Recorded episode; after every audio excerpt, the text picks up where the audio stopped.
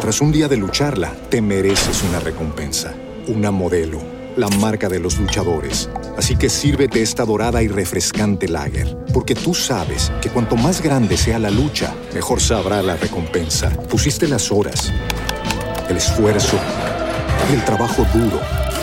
Tú eres un luchador y esta cerveza es para ti. Modelo, la marca de los luchadores. Todo con medida, importada por Crown Imports, Chicago, Illinois. With Lucky Land slots, you can get lucky just about anywhere. Dearly beloved, we are gathered here today to. Has anyone seen the bride and groom? Sorry, sorry, we're here. We were getting lucky in the limo and we lost track of time. No, Lucky Land Casino, with cash prizes that add up quicker than a guest registry. In that case, I pronounce you lucky. Play for free at LuckyLandSlots.com. Daily bonuses are waiting. No purchase necessary. Void where prohibited by law. 18 plus. Terms and conditions apply. See website for details. Lovely. Absolutely.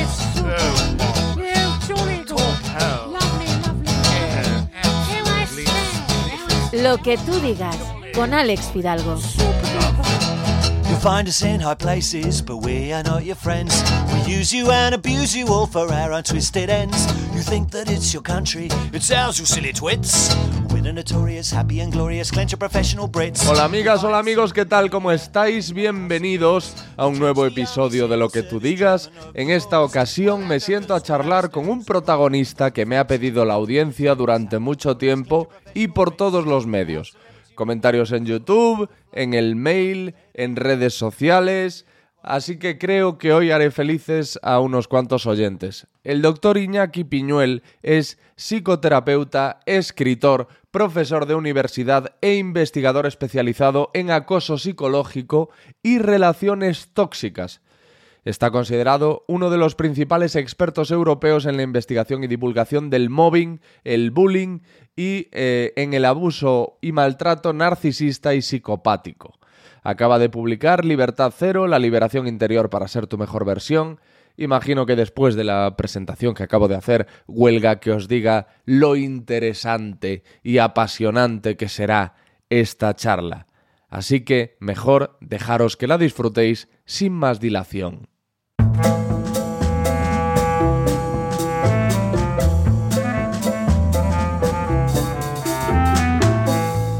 Iñaki Piñuel, muchas gracias por venir a, lo que tú digas. Eres uno de los mayores eh, especialistas en psicópatas, narcisistas y acoso psicológico de nuestro país. Tenía muchas ganas de charlar contigo sobre este tema y además, como te decía fuera de micrófonos, eres uno de los invitados más requeridos y más solicitados por parte de mi audiencia. Qué horror, porque quiere decir que tu audiencia está transida de estos problemas. Quiero decir que hay algo que les aprieta en el zapato, ¿no? Pero no, es- no- no debería ser tan sorprendente para ti porque he visto que tiene mucho éxito tu contenido, muchísimo éxito y muchísima demanda. Lamentablemente, lamentablemente porque quiere decir que el mundo no va bien, que las relaciones humanas no van por donde deberían ir y que ciertamente muchas personas que no sabían que lo eran se dan cuenta pues leyendo mis trabajos o viendo mis producciones en, pues, en las redes sociales que algo no iba bien en sus vidas y caen en la cuenta. Y este es el problema. El problema de ser víctima de algo es sobre todo caer en la cuenta de que uno lo es para poder poner remedio. Si tú no sabes qué te pasa, no puedes poner remedio a lo que te ocurre. Y para ponerle remedio a lo que te ocurre hay que ponerle nombre, denominación. Y eso quizá pues tiene el común denominador de mi trabajo desde hace ya muchos años. No te voy a decir cuántos para que no me calcules la edad, pero muchos años ya que estoy dedicado, pues te voy a decir en resumen, ¿no? A aquellos a los que nadie ayuda. Esa es mi vocación. Aquellos a los que nadie ayuda. Así es. A las víctimas de narcisistas y de... ¿Te refieres? Ayudar a aquellos que nadie ayuda porque generalmente estas personas son quizás las víctimas más abandonadas del universo, porque no saben que lo son, porque sus depredadores o victimarios los y las acusan de todo lo malo y que cuando una persona no se sabe ser víctima de algo, pues se siente culpable, busca las razones dentro y sobre todo lo peor queda paralizada, indefensa, no toma medidas que debiera tomar a tiempo y lamentablemente cuando las toma es demasiado tarde, siempre, sistemáticamente. Por eso, siempre que atendemos a este tipo de víctimas, atendemos a personas devastadas, destruidas, a unos grados que es difícil expresarlo a no ser que lo hayas vivido y por eso quizás, pues quiero pensar que parte de tu audiencia pues lleva pidiendo, ¿no? Demanda Iñaki Piñuel, pero porque pues sienten que ese trabajo les ha ayudado o ha ayudado a gente de su entorno o les ha ayudado a comprender quizás lo más importante en la vida y es que uno es inocente del abuso, del maltrato, de la victimización de la que ha sido objeto. ¿Y por qué te especializas en esto? ¿Has vivido tú algún caso en tus propias carnes de abuso de este tipo? ¿Lo has presenciado en alguien cercano a ti? Eh, ¿Has percibido que mm, esto estaba pasando y que alguien tenía que tomar cartas en el asunto? Bueno, es una historia compleja porque yo soy un antiguo, digo antiguo por ya los años que llevo en el oficio, psicólogo especializado en superdotados. Esta es mi primera especialización de la mano de una psicóloga que yo conocí por una casualidad, verdadera, bueno, casualidad, causalidad, ¿no? Serendípica que a veces ocurre en la vida, ¿no? Tienes que conocer a alguien y lo vas a conocer tarde o temprano por aquí o por allí. Así me ocurrió con mi maestra, la que yo conocí cuando tenía 27 años, ya era psicólogo, ya estaba en ejercicio hacía algunos años. Yo era un psicólogo muy chulito, de los Mm. que saben todo, Mm. de los que salen muy con muy buena nota de la universidad y de esos que piensan que lo saben ya todo porque Están de vuelta de todo. están de vuelta de todo, fíjate, con 27 tacos. Y conocí a una persona que fue la que se convirtió en mi maestra, que fue la primera persona que en los años 70, estamos hablando hace muchos años ya, fue la primera psicóloga que empezó a tratar en España a los, a los superdotados adultos, lo que hoy se llama gente de altas capacidades. Y claro, bueno, pues ese era un tema que a mí mm, no es que se me había planteado, pero era un tema interesante, era un tema que a mí me planteaba curiosidad. Y entonces me pegué a ella y me formé, me especialicé con ella en ese tratamiento psicológico de las víctimas de su propia cabeza, vamos a decirlo así. Ujú. Porque el superdotado es una persona que en general es un inadaptado por arriba, es un supernormal, no un subnormal, sino un supernormal, pero quiere decir que es una normal por arriba. Y sufre enormemente. Y es una persona que no se entiende, no se comprende, no sabe por qué sufre cuando sufre, no entiende las razones por las cuales no encaja en ningún sitio, eh, tiene problemas de adaptación en general, en la vida social, en el mundo del trabajo, en el mundo también familiar. Y por eso, pues es uno de estos que yo, al final, pues es mi especialización, de esos a los que nadie ayuda, ¿verdad? El superdotado lo que pasa es que como no es alguien que no se vale a sí mismo, como puede ser una persona con baja inteligencia, una persona con limitaciones, con una discapacidad, pues no recibe ni la atención, ni el tratamiento, ni se considera generalmente que sea alguien que por tener una sobrecapacitación necesita un acompañamiento especial cuando lo necesita. Necesita que se le explique cómo está diseñada su cabeza, que se le explique su curva mental, que se le explique su programación particular como superdotado hacia dónde le dirige y que se le enseñe, como en una pequeña autoescuela, a dirigir su vida desde la conciencia, desde el amor racional a sí mismo, desde la integración de sus sobrecapacidades, pero dirigidas, gobernadas por la voluntad, por la inteligencia general, por la capacidad de hacer lo bueno a largo plazo. En definitiva, son pacientes que necesitan un tratamiento psicológico, no porque sean, digamos, patologías en el sentido que la gente entiende de una persona con un trastorno o una discapacidad, sino porque son personas que están altamente inadaptadas por arriba. Ahí es como yo me fui formando y de esa especialización en los superdotados me fui encontrando con problemas conectados con la superdotación, como puede ser el mobbing laboral. Con los años me fui dando cuenta que mis pacientes, clientes, como los quieras llamar, superdotados, adultos, porque siempre estamos hablando de superdotados adultos, la especialización que yo adquirí, empezaban a experimentar problemas a la hora de integrarse en el trabajo, problemas que ellos no entendían y que yo entonces tampoco entendía. Piensa que el mobbing en el trabajo es algo relativamente reciente y que cuando yo empecé a trabajar con este tipo de pacientes, el término mobbing no se conocía. Apenas se había empezado a hablar de ese problema en Escandinavia, en Suecia. Mm, Lehman llevaba muy poco tiempo, Lehman fue el gran descubridor del, del mobbing, del acoso psicológico en el trabajo, Y entonces me, me, fui encontrando con problemas conectados que me fueron llevando en una derivación que si quieres te puedo explicar más detalladamente, por problemas que fueron haciéndome especializarme cada vez en problemas más específicos como pueden ser el mobbing en el trabajo, el acoso en el trabajo, posteriormente el acoso en la escuela, el acoso y la violencia escolar, y de la mano de esa especialización en víctimas del maltrato y el acoso psicológico a la especialización en las víctimas del abuso más terrible que cabe imaginar existe en el planeta, que es el abuso psicopático y narcisista, lo que yo he denominado el amor cero en las relaciones de pareja o las familias cero en las relaciones familiares. Y esto es lo que explica que después de tantos años, pues por una deriva muy amplia, por una, un recorrido muy amplio que si quieres da la vuelta por muchos lugares, pues he terminado especializándome en problemas como el mobbing en el trabajo, como el bullying en la escuela, como las relaciones tóxicas en la relación de pareja o en las relaciones familiares, algo que yo denomino el amor cero o las familias cero. Y esto me tiene aquí. Y seguramente esto es lo que a muchos de tu audiencia pues, les ha planteado el pedir que hoy esté aquí contigo en este diálogo, en esta conversación. Pues seguro que te voy a plantear una duda que también eh, comparte mi audiencia conmigo, que es eh, la diferenciación entre psicópata, narcisista y sociópata, que sociópata también es el trastorno de la personalidad antisocial, es lo mismo que sociópata.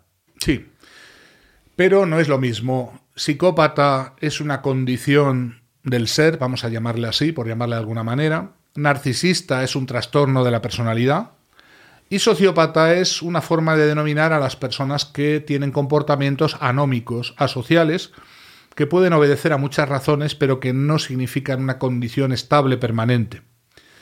Para que lo entienda la audiencia, el psicópata es un ser humano, por llamarle humano, que carece de conciencia moral, carece de emociones, carece de conciencia que le permita tener una contención a la hora de hacer actos terribles contra los demás y por tanto, careciendo de conciencia moral, para estos psicópatas, los demás somos como una especie de medios, de instrumentos, de objetos de los que ellos se sirven y que no tienen en sí mismo más finalidad que su gratificación, su servicio, su uso personal. Una vez utilizados, se tiran como cualquier otro objeto de usar y tirar. Psicópata, por tanto, es una condición que a veces es innata, porque hay personas que vienen al mundo así, pero más inquietante es saber que se puede adquirir esa condición.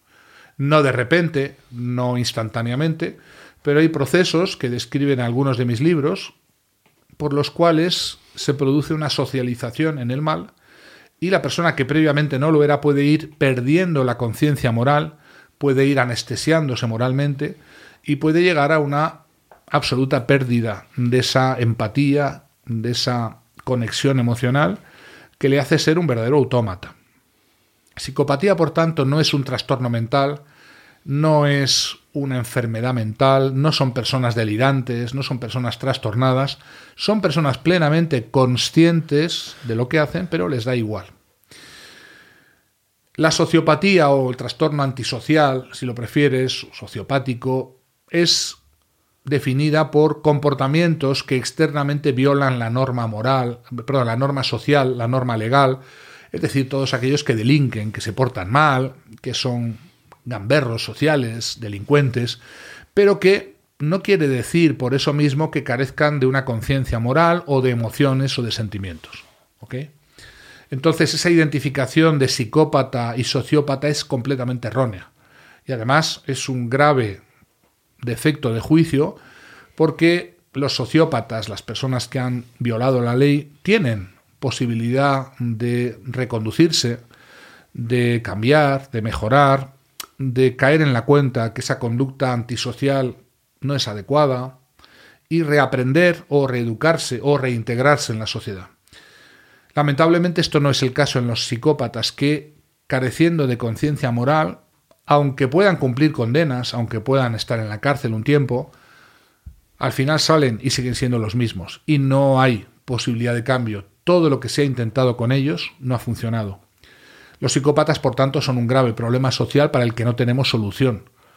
Y claro, esta es una pregunta abierta. ¿Qué hacemos con ellos? Porque incluso en los casos graves que han delinquido, que han cometido crímenes, más tarde o más temprano salen. y vuelven a hacer lo mismo porque no han cambiado. Porque no pueden cambiar. No pueden cambiar y no quieren cambiar, porque es una cosa importante. El psicópata no experimenta ninguna sensación de malestar por lo que ha hecho, ni de culpabilidad, ni de remordimiento. Lo lamenta porque le han pillado, lo lamenta porque está en la cárcel, porque le han descubierto, pero no lo lamenta por sus víctimas, no lo lamenta por el daño que ha hecho, no lo lamenta porque le duele el dolor que ha procurado a otros. Y esto es lo grave, porque esa ausencia de norma moral o esa anestesia moral, una vez adquirida, hasta donde llega nuestro conocimiento, no tiene reversión, no hay vuelta atrás. Y esto pues es muy inquietante, porque ni el paso del tiempo, ni las medidas, ni los programas reeducativos, ni siquiera las condenas, ni siquiera a veces mostrarles el resultado terrible de sus actos en las víctimas, les conmueve o les mueve a un cambio. Y cuando dicen que van a cambiar o prometen cambios o lloran lágrimas que son siempre de cocodrilo, son siempre máscaras con las que se colocan en una posición aceptable para los demás, una propaganda, una pura entelequia que siempre intenta el golpe maestro de todos los psicópatas, que es hacerse pasar por quienes no son. Colocarse una máscara de personas íntegras, de personas observantes, de personas educadas, de personas sensibles, cuando realmente no lo son, ni lo van a ser nunca. Y esta es la pregunta del millón, ¿qué hacemos con ellos sabiendo que no tienen ninguna posibilidad de cambiar? Y luego está el narcisismo, que es una verdadera epidemia. Esto es la pandemia real en nuestra sociedad. Individuos carentes de autoestima, aunque externamente parecen sobrados de autoestima, pero que sus comportamientos externos de arrogancia, prepotencia, soberbia, dominancia, escaparatismo, postureo, son puras compensaciones de un profundo y ocultado sentimiento de inadecuación, es decir, de una falta radical de autoestima. Y esto confunde. A la audiencia seguramente le confunde porque todo el mundo cree generalmente que el narcisista es alguien dotado de una gran autoestima, porque tan grandes son sus declaraciones de autovalor, de lo que valen, de lo que son, de lo que esperan del mundo, de los demás, de lo que exigen a los demás. Y claro, el narcisista se engaña, vive de espaldas a la verdad, vive en una mentira que quiere colocar a los demás, vive siempre en esa sensación de que en algún momento me van a descubrir y van a darse cuenta de que soy un bluff, un fraude.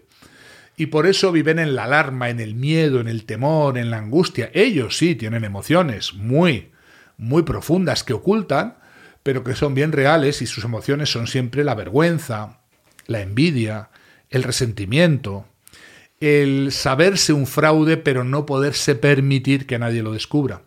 Y por eso esa necesidad de apariencia externa, de un aspecto físico, de una postura o postureo social, que lamentablemente pues no son reales, pero que hacen un efecto y convencen a la gran mayoría.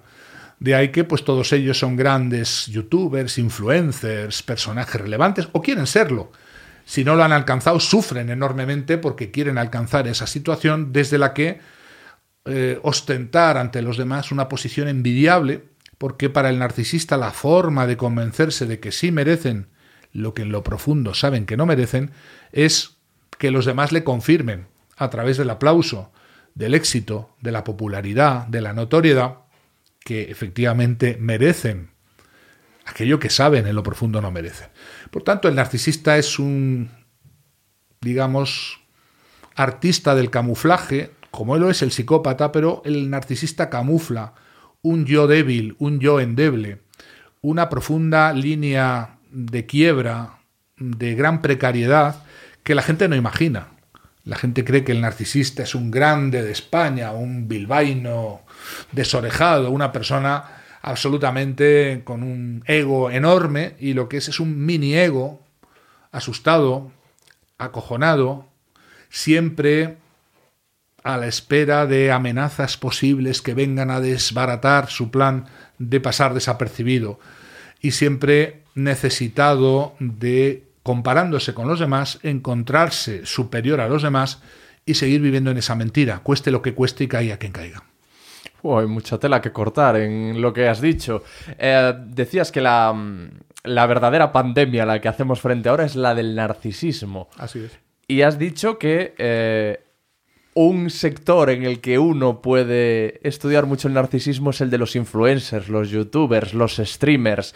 Entonces, ¿cuánto, ¿cuán culpables son las redes sociales, las cámaras de los teléfonos móviles, las webcams de esa eh, epidemia galopante de No, hay que, hay que no comprender el efecto con la causa. La causa del narcisismo es un profundo sentimiento de inadecuación, una radical falta de autoestima, que nada tiene que ver con las redes sociales ni con la profesión de influencer, youtuber o nada. El problema es que el modo en la sociedad actual de superar muy, muy rápidamente, muy radicalmente ese profundo malestar que siente el narcisista es convertir a los demás en un auditorio en el que el narcisista se mira. El narcisista es igual que la madrastra del cuento de Blancanieves, ejemplo proverbial de narcisismo, que se mira en el espejo, espejito mágico, y se pregunta cada mañana si hay alguna más bella que yo. Y el problema del narcisista es que claro que hay siempre alguno más bello que yo, más inteligente que yo, más capaz que yo, más estupendo que yo, que gana más dinero que yo, que es más popular que yo, que obtiene mejores notas que yo. Y por tanto el narcisista tiene que concluir cada mañana del mirarse en el espejo social que son los demás, que hay por ahí muchas amenazas a esa posición que necesita mantener de dominio de victoria. Por tanto, el narcisista realmente compite con todo el mundo. Y dime tú, una competición con todo el mundo es una competición perdida, porque claro que siempre va a haber gente más inteligente, más brillante, más estupenda, más bella, más lo que tú quieras. Y por tanto, ese virus o ese programa de compararse sistemáticamente lleva en sí mismo la semilla del malestar, de la envidia y del resentimiento. El narcisismo acumula un resentimiento formidable, en general hacia todos, pero muy especialmente hacia aquellos que particularmente son las Blancanieves que amenazan al narcisista. Si tienes cerca de ti a una Blancanieves y eres un narcisista o una narcisista, probabilidades hay de que desencadenes contra esa Blancanieves una situación de persecución, de hostigamiento, de maltrato. ¿Por qué? Porque el narcisista encuentra que el modo de superar esa distancia o esa diferencia vencible es aniquilar la imagen, la apariencia, la reputación, el desempeño de aquel o aquella que amenaza mi posición dominante. En definitiva, es eliminar a la Blancanieves para quedar como la reina por encima de todos los competidores. Problema, pues que siempre hay una nueva Blancanieves, por más que vaya aniquilando a todos los competidores o arrumbándolos o superándolos, hostigándolos, maltratándolos, acosándolos, tarde o temprano aparece siempre.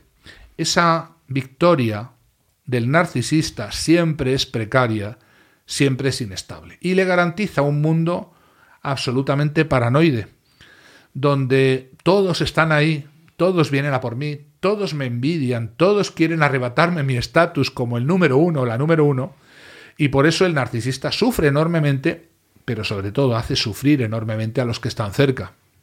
Porque ¿quiénes son las víctimas de ese narcisista? Pues los más cercanos, los que están ahí, los que le recuerdan con su presencia que hay gente más brillante, con más valor, con más inteligencia, con más aptitudes en general, y que esa presencia de esa gente le despierta, le desencadena internamente la vivencia más característica del narcisista, que es la envidia y es el resentimiento.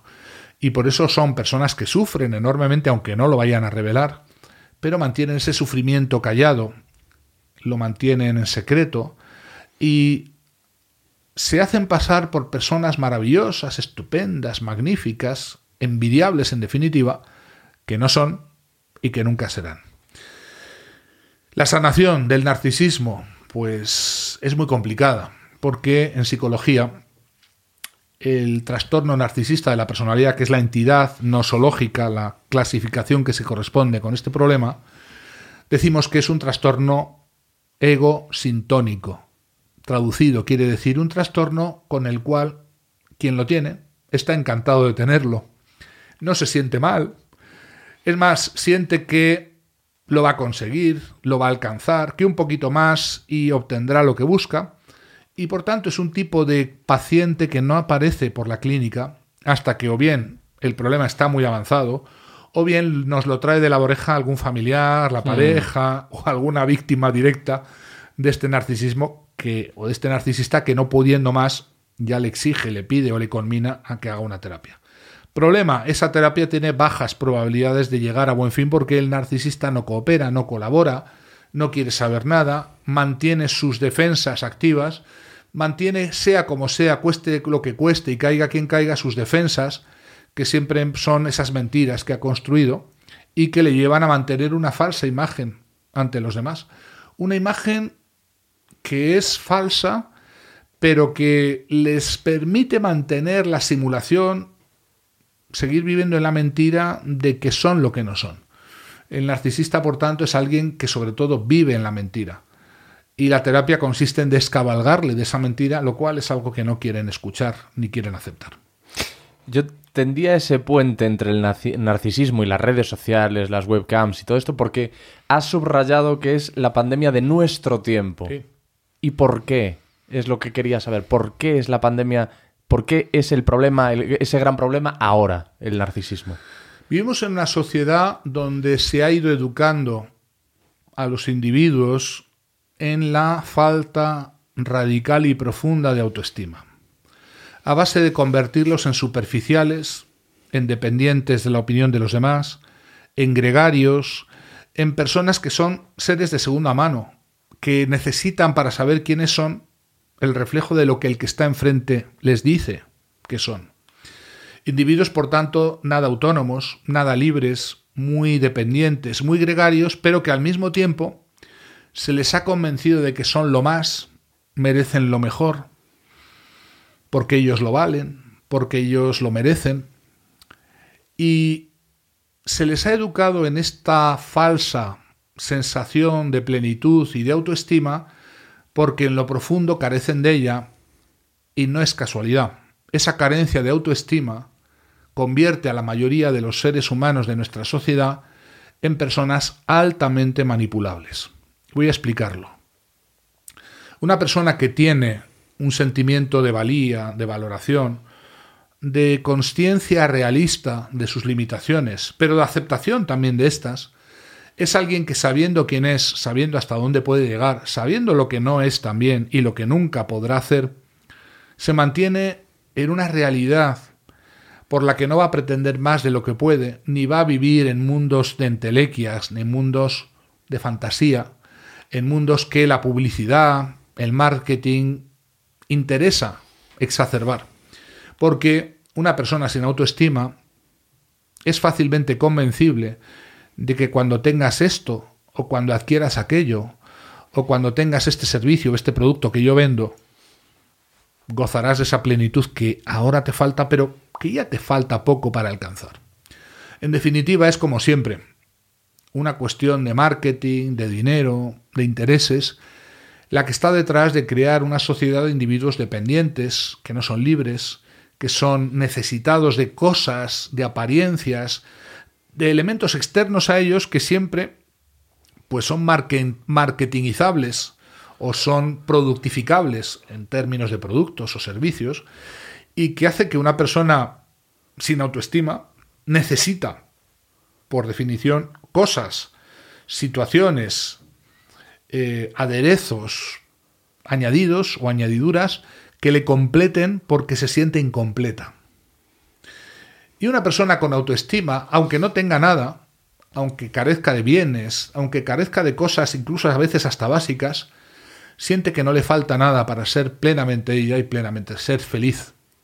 Y ese es el gran secreto que está detrás de una sociedad altamente narcisistizada por diseño, y es el hecho de que esa sociedad es altamente manejable, altamente utilizable como, digamos, individuos que, sintiéndose carentes, van a ser fácilmente hipnotizables para convencerles de que cuando tengan esto, cuando tengan aquello, cuando compren esto, cuando compren aquello, ya por fin van a ser plenos, van a ser ellos mismos, van a ser felices, cosa que obviamente es una mentira que se repite, es una zanahoria que se coloca delante y que nunca se alcanza. Te voy a preguntar, se me han eh, ocurrido mm, dos personas, una de ellas tremendamente mediática y otro un protagonista de la crónica negra de este país. Eh, la tremendamente mediática es Donald Trump. Yo eh, durante el, yo creo que fue durante el confinamiento vi un documental, un documental, eh, si no me equivoco en Movistar que se llamaba Está loco Donald Trump. Y en numerosas ocasiones he oído, no sé si en tertulias o analistas políticos eh, mm, dirigirse a Trump o referirse a Trump como un narcisista. Eh, tú, eh, según tu criterio, podrías inferir de algún modo que efectivamente Trump es un narcisista. No parece que encaje en la descripción que has hecho. Me hace gracia porque se buscan siempre personajes extremos, el presidente de los Estados Unidos, el presidente de España, el líder de la oposición de este o aquel país, personas muy señaladas, para olvidar que la gran mayoría de los líderes políticos, la gran mayoría de los personajes mediáticos son personajes altamente narcisistizados. Y muchos de ellos son psicópatas, psicópatas integrados, sin ninguna duda. Es otra teoría que se baraja sobre este mismo personaje. Sobre todos los personajes. Si el puesto de trabajo es la política, el candidato perfecto es el psicópata, no tengas ninguna duda. El mirlo blanco que buscamos para ese job description, esa descripción de puesto, es un psicópata. ¿Por qué?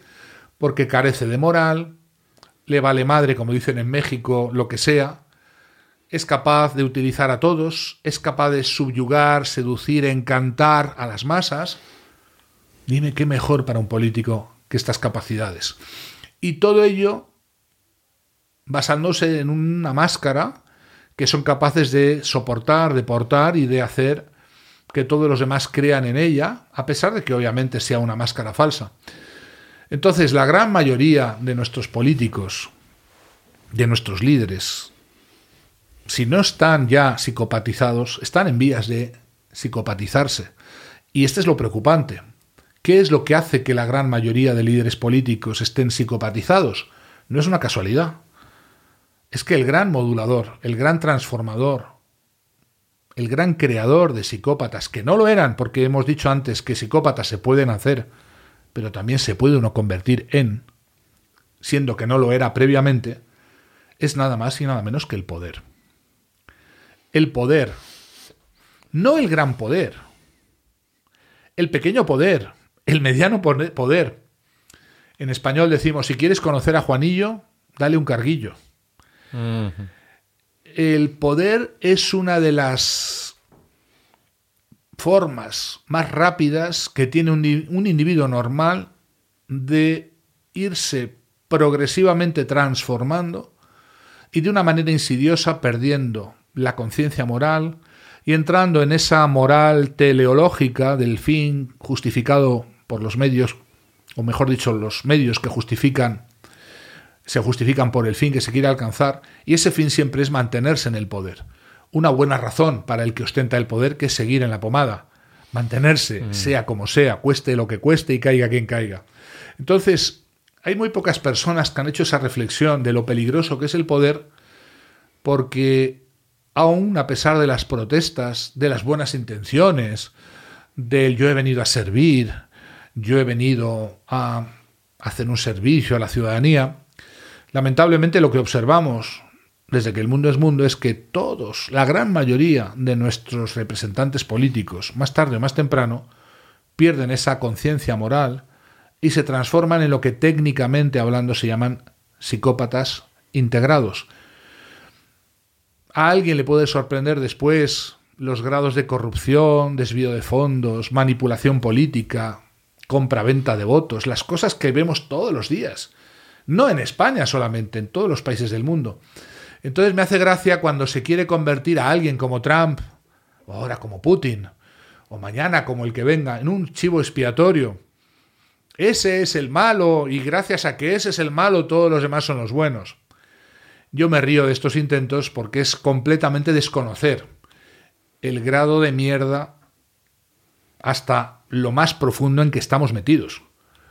Y claro, esto es una mala noticia que la gente no quiere escuchar. Todo el mundo cree que los suyos son los buenos y que el malo es aquel que está ahí ahora en el gobierno o ahora en la oposición intentando derribar al gobierno y quedarse él.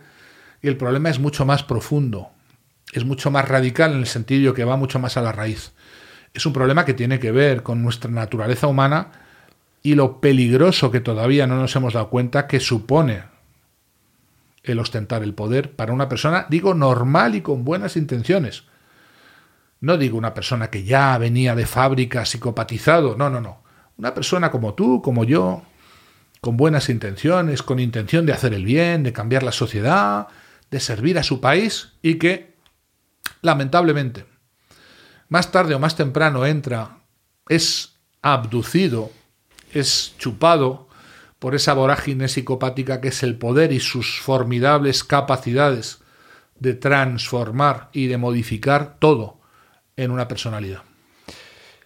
No puedo evitar recordar cuando estuvo aquí el filósofo José Antonio Marina, que me habló de un pelotón nazi al que él estaba estudiando formado por padres de familia, por gente a la que habían reclutado, las habían metido en este pelotón con el encargo de eh, fusilar eh, familias judías y que al principio era eh, algo durísimo para ellos y les destrozaba la vida. Y decía José Antonio Marina que llegaba un momento en el que hablaban de ello mientras comían. Como pues nos hemos cargado a... Sí, esos eran padres y madres de familia que llegaban por la noche, cenaban en familia, rezaban en familia y al día siguiente volvían a la tarea como aquel que pues es un agricultor o cualquier otro tipo de trabajo legítimo. Es muy inquietante porque los procesos por los cuales se socializa en el mal a un ser humano normal son muy banales. No hace falta entrar en una mara, en una organización criminal o mafiosa. Sabemos que el 92% de la población obedece órdenes ciegamente a una autoridad, no importa la que sea esa autoridad, y no importa las órdenes que emita siempre y cuando sea percibida como una autoridad son los experimentos de Milgram. Hmm. Sabemos que el entorno y las expectativas del entorno, la expectativa sobre el rol que tenemos del grupo que nos rodea, puede convertirnos en personas que corresponda a esa expectativa confirmándola, por muy terrible que esa expectativa sea. Son los experimentos de Philip Zimbardo. Sabemos que esas organizaciones criminales que han sido ya muy estudiadas saben muy bien cómo convertir a un nuevo adepto, un nuevo miembro, en un psicópata, es decir, en alguien sin conciencia moral, a base de ordenarle, coaccionarle o forzarle a hacer cosas cada vez más inicuas que le vayan gradualmente haciendo aclimatarse, desensibilizarse, matar la, digamos, el nervio moral, a anestesiarle moralmente. Y el problema es que alcanzado un cierto nivel, un cierto umbral, ese proceso no tiene reversión ya no hay vuelta de ahí. Esto es lo que la psicopatía significa. Y por eso alcanzar ese estado es altamente peligroso, porque el ser humano pierde lo que es propiamente humano. No hay regreso de ahí. Y aunque los psicópatas luego puedan protestar y decir que sí, que van a cambiar, que lo lamentan, que lo sienten, la verdad es que no es cierto. La verdad es que han perdido algo genuinamente humano. Y esto es lo inquietante, que tú puedes tomar a un grupo de padres de familia y ordenarles hacer actos inicuos, terribles, crueles, porque los ordena una autoridad, la que sea, y ir aclimatándolos paulatinamente a que les importe nada, que no sientan nada y que puedan, pues eso, sentarse después a cenar, después de las oraciones, con sus hijos y sus esposas tranquilamente, con la satisfacción del deber cumplido. Esto es algo que ya llamó, la, llamó la atención a los psicólogos después de la Segunda Guerra Mundial, por lo cual se emprendieron estos experimentos que te he comentado, los experimentos de Stanley Milgram de obediencia a la autoridad, los experimentos de Philip Zimbardo en la prisión en Stanford, más recientemente el efecto Lucifer descrito por Zimbardo hablando de las cosas que los soldados norteamericanos pudieron hacer en las cárceles iraquíes a los prisioneros indefensos, simplemente porque se esperaba de ellos eso. Soldados que no tenían por qué ser psicópatas, ni malvados, ni crueles, pero que se aclimataban al rol de lo que se esperaba de ellos. En definitiva, algo que siempre terrible, e inquietante es ver lo vulnerable, lo manipulable, lo débil que puede llegar a ser la mente humana cuando detrás hay personas que saben lo que hacen, diseñan perfectamente el resultado y consiguen y logran que un porcentaje importante de la población viva esa desensibilización o anestesia moral y vaya poco a poco insensibilizándose y convirtiéndose técnicamente hablando en psicópatas, porque no hay ninguna, digamos, diferencia técnica entre esas personas que liquidaban todas las noches a un porcentaje importante de prisioneros y después llegaban a sus casas y cenaban tranquilamente con la conciencia del deber cumplido. Te decía que también te quería preguntar acerca de un protagonista de la crónica negra española, José Rabadán, el asesino de la katana, también hace no demasiado tiempo protagonizó un documental en el que se mostraba con su familia, había salido de prisión, había rehecho su vida, había conocido una mujer, tenía hijos y se mostraba en este documental como un eh, atento y responsable padre de familia y una persona terriblemente arrepentida por lo que había hecho. Había asesinado, para quien no lo sepa, pues a su familia con una katana, a sus padres y a su hermana pequeña con síndrome de Down. Em, entonces se generó un, un, debate a raíz de la emisión de este, de este trabajo, de este documental, desigual, eh, porque creo que la mayor parte de la gente asumía que seguía siendo el mismo y que estaba mintiendo, pero por lo que tú has dicho, efectivamente es, por lo que tú has dicho, efectivamente es así, es imposible. O sea, todo eso que vimos en ese documental era una máscara y una pantomima. Yo no diría tanto. No es posible asegurar qué es lo que hay debajo de una mente que no es clara y que obviamente no dice lo que verdaderamente siente o experimenta. Tengo que decirlo primero que la gran mayoría de delincuentes criminales no son psicópatas. La gran mayoría de asesinos en serie, de criminales que andan, generalmente ya están a buen recaudo porque o están cumpliendo penas o están ya muy identificados por la policía, no tienen sistemáticamente detrás como causa de sus crímenes, a veces muy violentos, una psicopatía. Y que la gran mayoría de los psicópatas, inmensa mayoría, más del 90, 95% de ellos no están en las prisiones, ni jamás producirán un crimen semejante. La gran mayoría de psicópatas están integrados, están en la sociedad, están entre nosotros. Son tu jefe, tu compañero de trabajo, tu pareja, tu hermano, tu hijo, a veces tu padre, tu madre. No están identificados porque no llevan escrito en la frente, hola, soy un psicópata, cuidado. Y no están identificados porque la característica más nuclear de un psicópata es su capacidad formidable de encanto, y por tanto la enorme capacidad camaleónica de pasar desapercibidos. ¿Qué quiere decir esto? Pues que, contrariamente a lo que la gente cree, los psicópatas, la gran mayoría de psicópatas, no son asesinos de la katana, no son violadores en serie o asesinos en serie, son seres humanos magníficos, encantadores, que nunca dan la cara de lo que son hasta que lamentablemente pocas, sus víctimas más cercanas, y no inmediatamente, sino después de un cierto tiempo, caen en la cuenta de lo que había detrás de ese charme o capacidad de encanto inicial. Entonces, este es el mayor disfraz, el mayor problema que nos encontramos en la divulgación y la popularización de estos conceptos que son verdaderamente cruciales el que la población entienda que si tienes un psicópata en tu vida, no va a ser alguien que te va a asesinar, que te va a violar, que va a producir crímenes horrendos contigo, con tu familia, lo cual pueden hacer si se les canta porque no tienen ninguna dificultad en hacerlo, no se sienten detenidos por ninguna conciencia moral o reproche o remordimiento interno. Pero saben que la sociedad penaliza eso, saben que pueden ir a la cárcel y por tanto van a intentar hacer de otra manera aquello que buscan hacer sin que les pueda resultar caro, les obligue a pagar un precio. Y por tanto, la gran mayoría de psicópatas integrados están en la vida pública, en la vida social, y los más peligrosos no son los que están en la cárcel porque mataron, asesinaron o violaron. Los más peligrosos son los que dirigen empresas, sindicatos, ONGs, organizaciones religiosas, países enteros a los que llevan directamente a la ruina porque carecen de conciencia moral, nada les retiene, y mientras no les pillen, no les detengan, van a seguir haciendo lo mismo. Y más aún, van creando a su alrededor todo un régimen o clan o mandarinato que protege esa posición y garantiza su permanencia más allá de que otros psicópatas quieran arrebatarles el poder y puedan alcanzarlo. Por tanto, si estamos hablando de psicópatas, la distorsión en la que hay que intentar no caer es pensar que los psicópatas son criminales, son asesinos o son locos que hacen locuras. No, son personas altamente calculadoras, tan calculadoras que saben que lo de cometer crímenes no va bien en esta sociedad, crímenes sangrientos, y prefieren cometer los crímenes de guante blanco, los crímenes por los cuales van a, nunca van a ir a la cárcel, que quedan impunes. Sí, porque son procesos de victimización, que tienen víctimas reales, pero que es difícil probar o acreditar y por tanto van a salirse generalmente con la suya.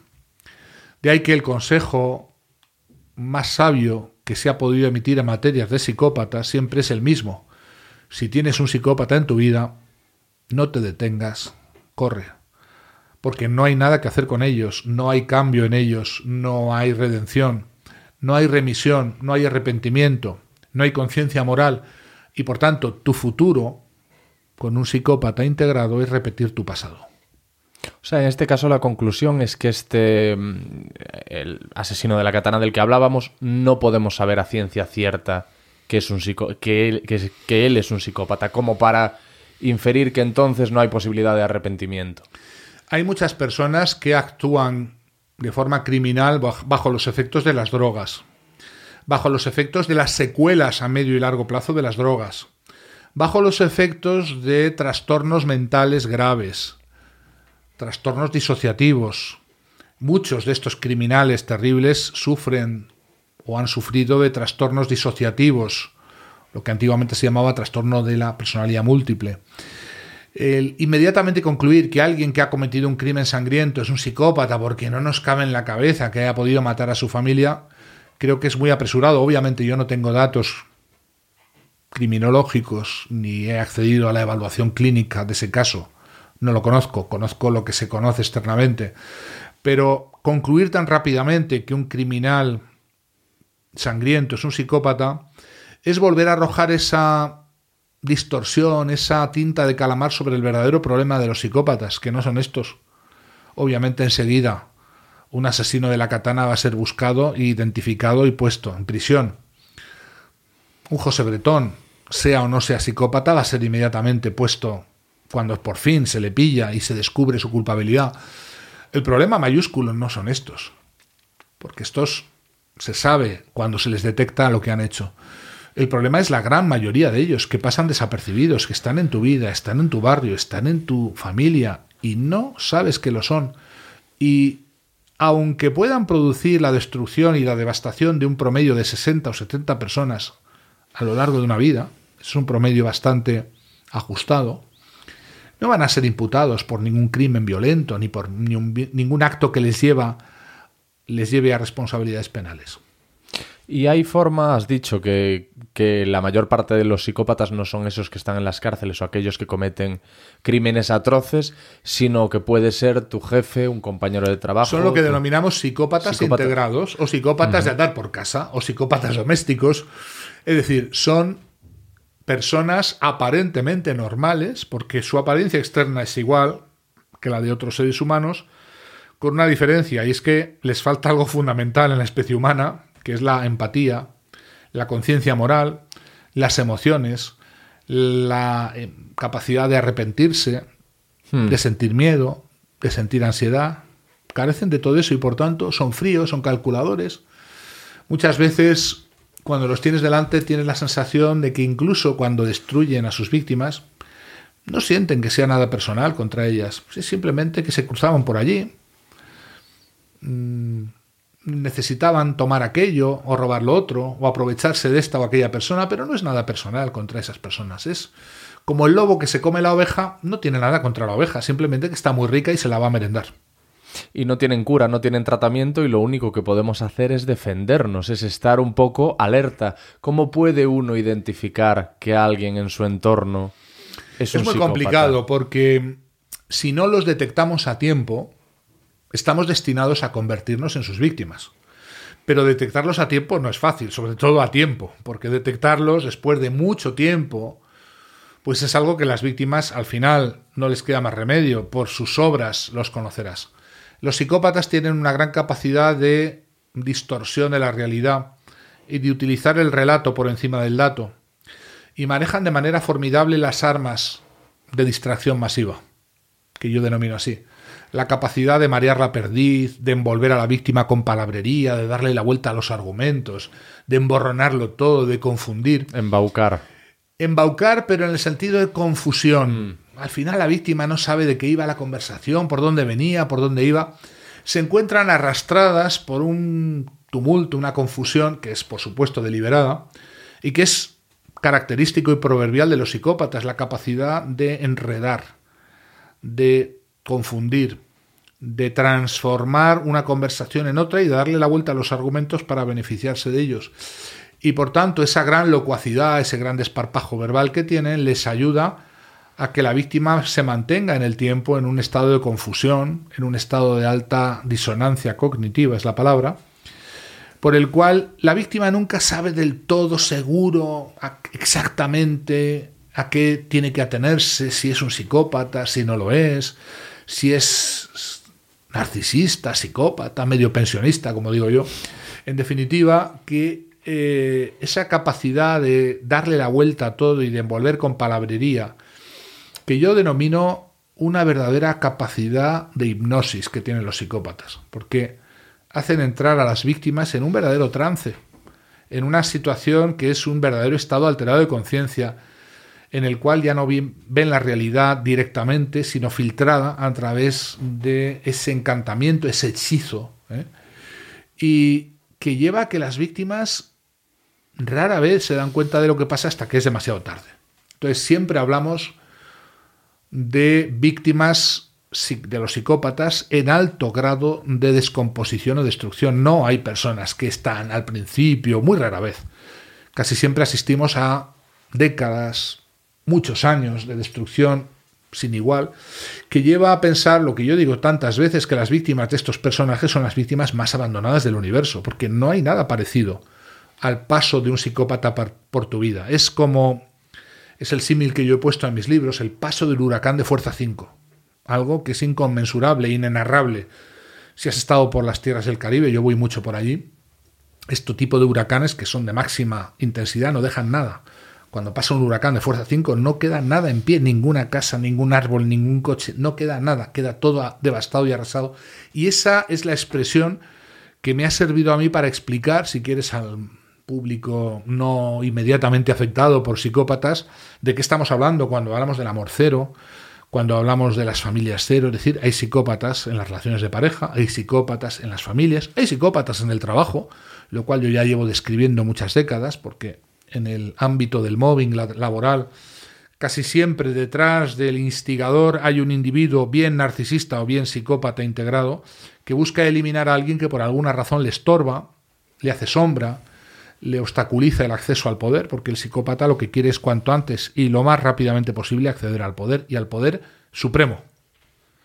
Eh, y en, en la profesión de los medios de comunicación eh, hay eh, bastantes casos. ¿Crees que hay un número importante de psicópatas? Porque hablas del poder, pero también cuando uno tiene acceso a- a la exposición y a participar en que, según qué contenidos y a mostrarse en según qué medios, también alcanza la popularidad y con la popularidad pues muchas veces va de la mano el poder, ¿no? No sé si decir aquello que se está convirtiendo en un dicho muy repetido, que un periodista, hablando de los medios de comunicación, es o bien un prostituto o un parado. Esto es algo que se repite, yo lo vengo escuchando cada vez más, no lo voy a repetir o no lo voy a decir, pero vivimos en una época donde los medios de comunicación asisten, yo creo que impertérritos, a un proceso de compra, de adquisición del relato por parte de aquellos que manejan el poder económico.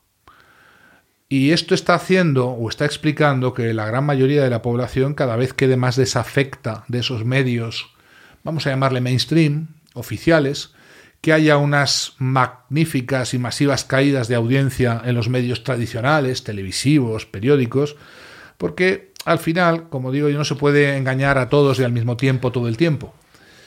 Y muchas personas pues van despertando y van dándose cuenta que vivimos en algo más que un mundo dirigido, regulado por poderosos que o bien lo eran o bien después de un tiempo se han psicopatizado por el propio acceso al poder sino que más bien vivimos en una verdadera matrix psicopática, donde todo lo que vivimos es un relato creado, construido.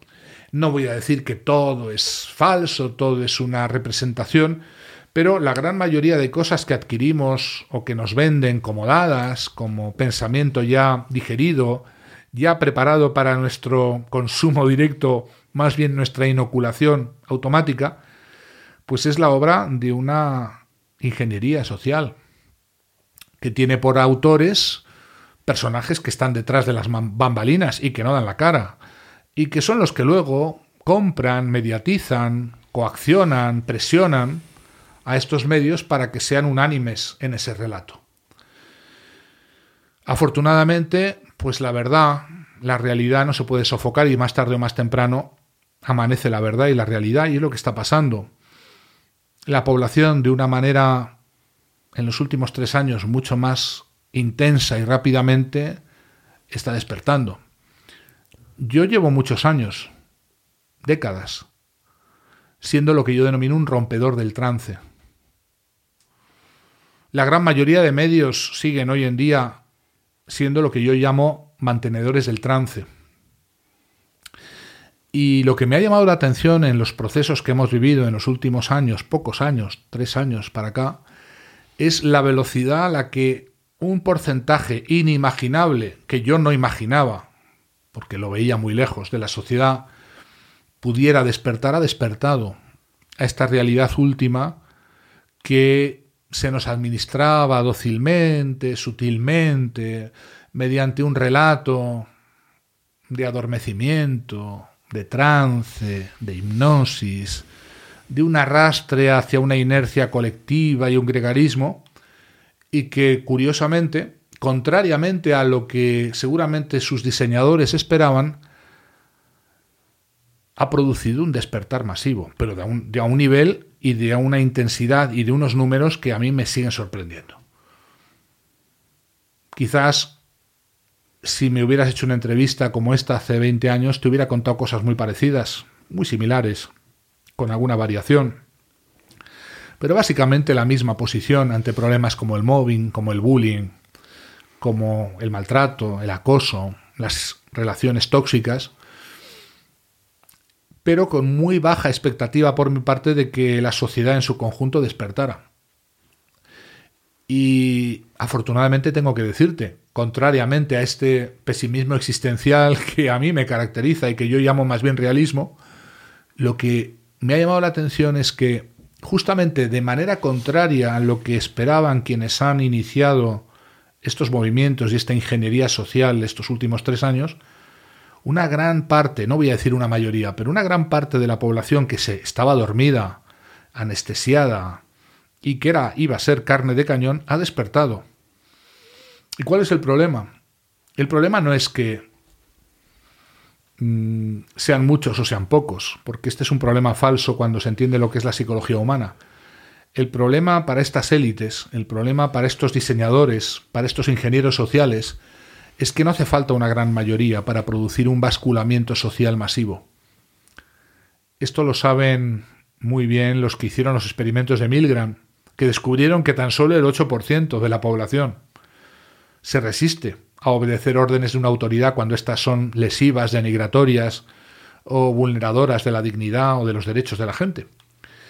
Pero ese 8%, siendo un 8%, fíjate, y estando al otro lado un 92%, es un mal ejemplo que puede ser seguido, imitado de manera mimética por una gran mayoría.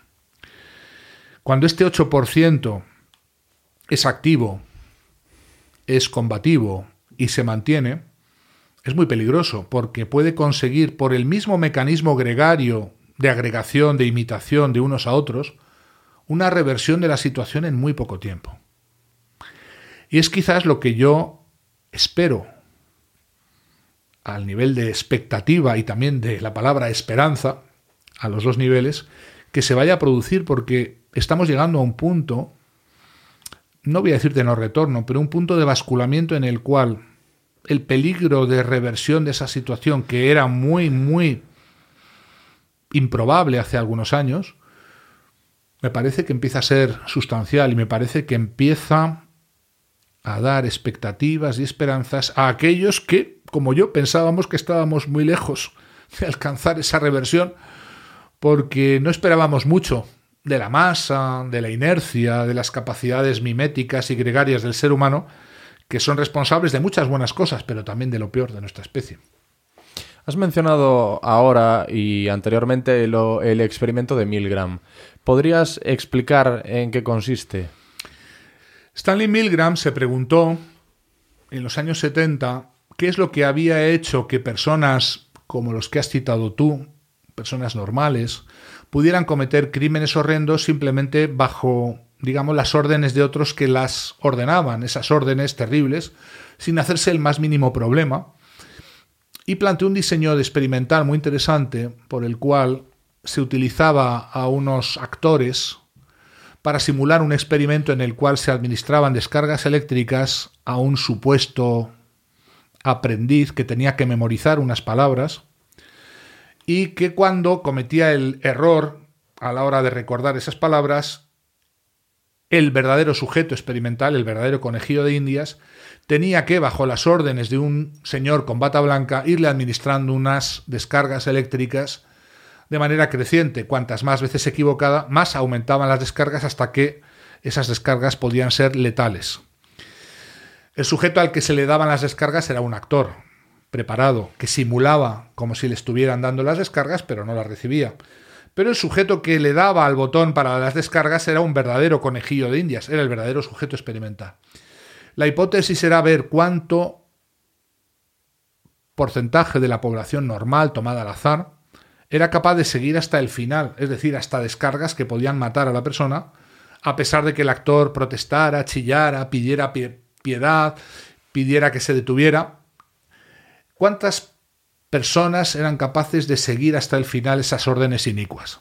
La gran sorpresa es que cuando antes del experimento se preguntaba a profesores, investigadores cuánto por ciento pensaban que iban a llegar hasta el final, las primeras estimaciones optimistas, a más no poder, eran que prácticamente nadie llegaría hasta el final o que una gran mayoría de sujetos se resistiría a obedecer órdenes de ese tipo, cuando lo que se encontró y se replicó y se ha seguido replicando y sigue siendo lo mismo, es encontrar que el 92% como promedio de las personas, cuando lo ordena una autoridad, son capaces de lo peor de lo peor es de todo.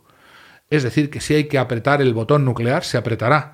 Si hay que descargar una descarga eléctrica hasta matar a una persona, porque alguien lo ordena, lo harán. Si hay que fusilar a alguien, lo harán.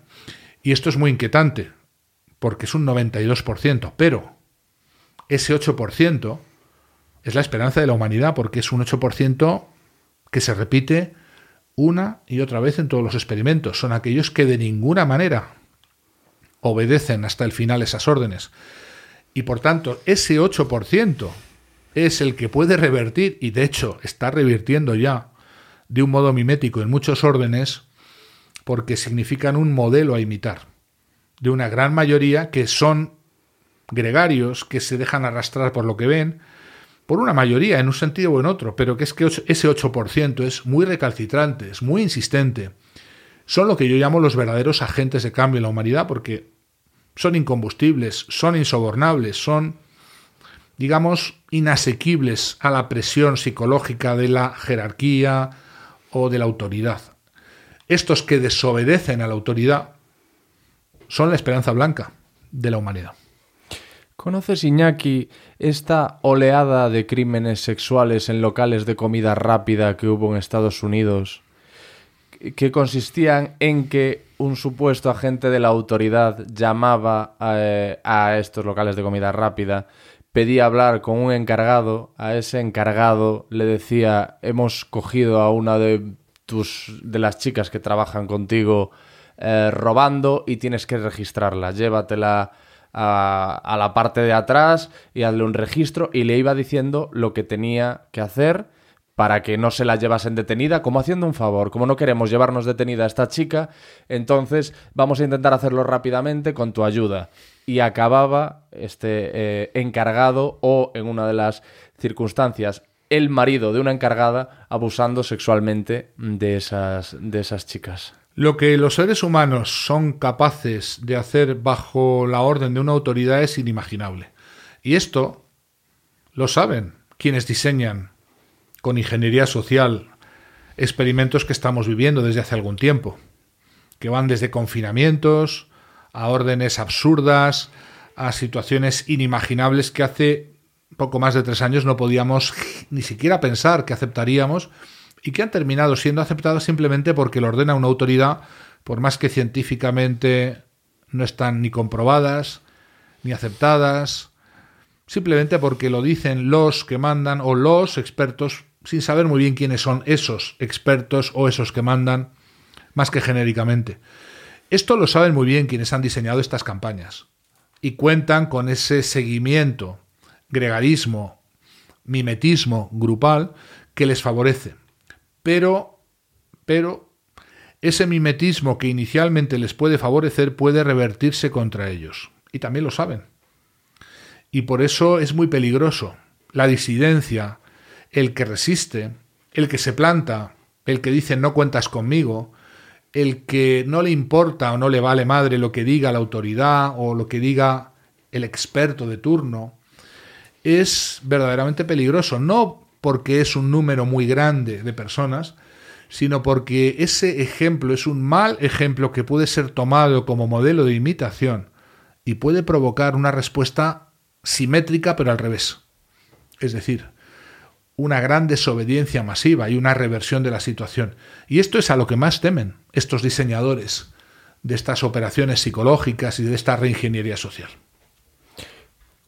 Pero eh, en este caso concreto es simplemente una llamada de teléfono. En este caso que te comentaba de alguien que decía ser un agente, claro. es que es algo que es un caso que me dejó eh, absolutamente perplejo y sobre todo me dejó... Hay muchas variaciones de ese experimento de Milgram. Está también el juego de la muerte, que es un falso concurso televisivo en el cual pues los concursantes tenían que ir avanzando hacia cosas cada vez más terribles, iban avanzando. Obviamente era un diseño, era no un verdadero concurso, pero un experimento retransmitido por la televisión, que está en internet, lo pueden visitar los oyentes, y el juego de la muerte se llama Le Jeu de la Mort, en francés.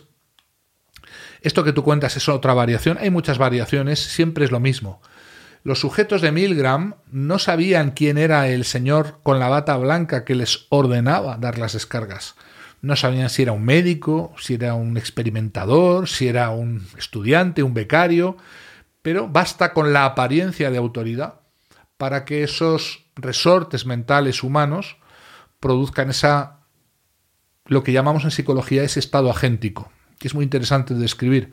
En ese momento el sujeto que está descargando esas descargas eléctricas o está registrando o actuando, abusando de los derechos eh, de esas personas por orden de una supuesta autoridad, no siente que esté actuando él, se siente manejado como si fuera un alien ajeno a la cosa, es un estado agéntico, se llama así, y por eso abdica de su responsabilidad moral en la medida en que siente que él simplemente está cumpliendo órdenes y por tanto no estaría verdaderamente actuando, sino como un agente, un robot mecánicamente que sigue las instrucciones de otros.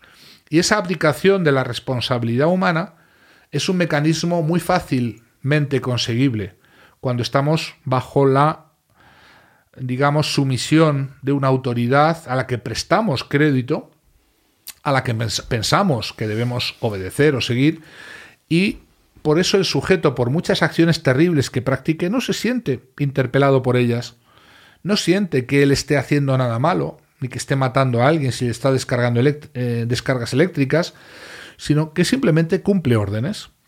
Y por tanto ese cumplimiento de órdenes le mm, sirve para abdicar de su responsabilidad moral y de vivir en una burbuja emocional que no le afecta y por la cual sus actos son cada vez más extraños, más ajenos a su voluntad y por tanto aquí viene el problema, la repetición de esos actos. En ciertas condiciones de socialización que llamamos en el mal, hace que una persona normal vaya perdiendo su cualidad o capacidad moral, porque esos actos a base de repetirse, a base de generar cada vez más disonancia cognitiva, llega un momento en que anulan la conciencia moral y la hacen desaparecer. Y lo que sabemos es que una vez desaparecida no hay vuelta de hoja. Hemos hablado del psicópata que se hace, ¿no? De esa perversión o corrupción de la naturaleza humana por factores externos. Pero estaba el otro tipo, el que nace. ¿Qué es lo que pasa ahí? No sabemos muy bien, porque sabemos que no se transmite por vía hereditaria, no es un gen. Tampoco hay diferencias biológicas, morfológicas en el cerebro de los psicópatas, por más que algunos pretenden que si las hay y dicen que si esto o aquello, pero no hay evidencias concluyentes de esas diferencias biológicas, no hay ningún marcador biológico que nos permita con ese marcador acreditar una psicopatía o descartarla. Por tanto, no hay nada en el hardware que parezca explicar eso, pero sí es verdad que ciertos individuos llegan al mundo así y desde hace décadas se ha descrito la presencia en nuestra humanidad de niños psicópatas que parece que vinieron así o que llegaron al mundo así.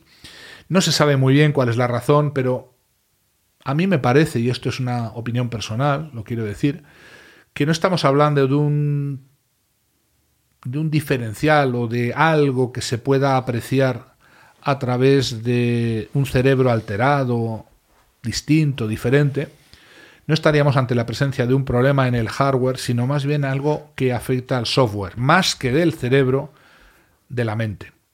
Y el por qué ciertos niños o ciertos individuos llegan hacia el mundo es una gran pregunta, todavía insoluble o no, no se ha solucionado.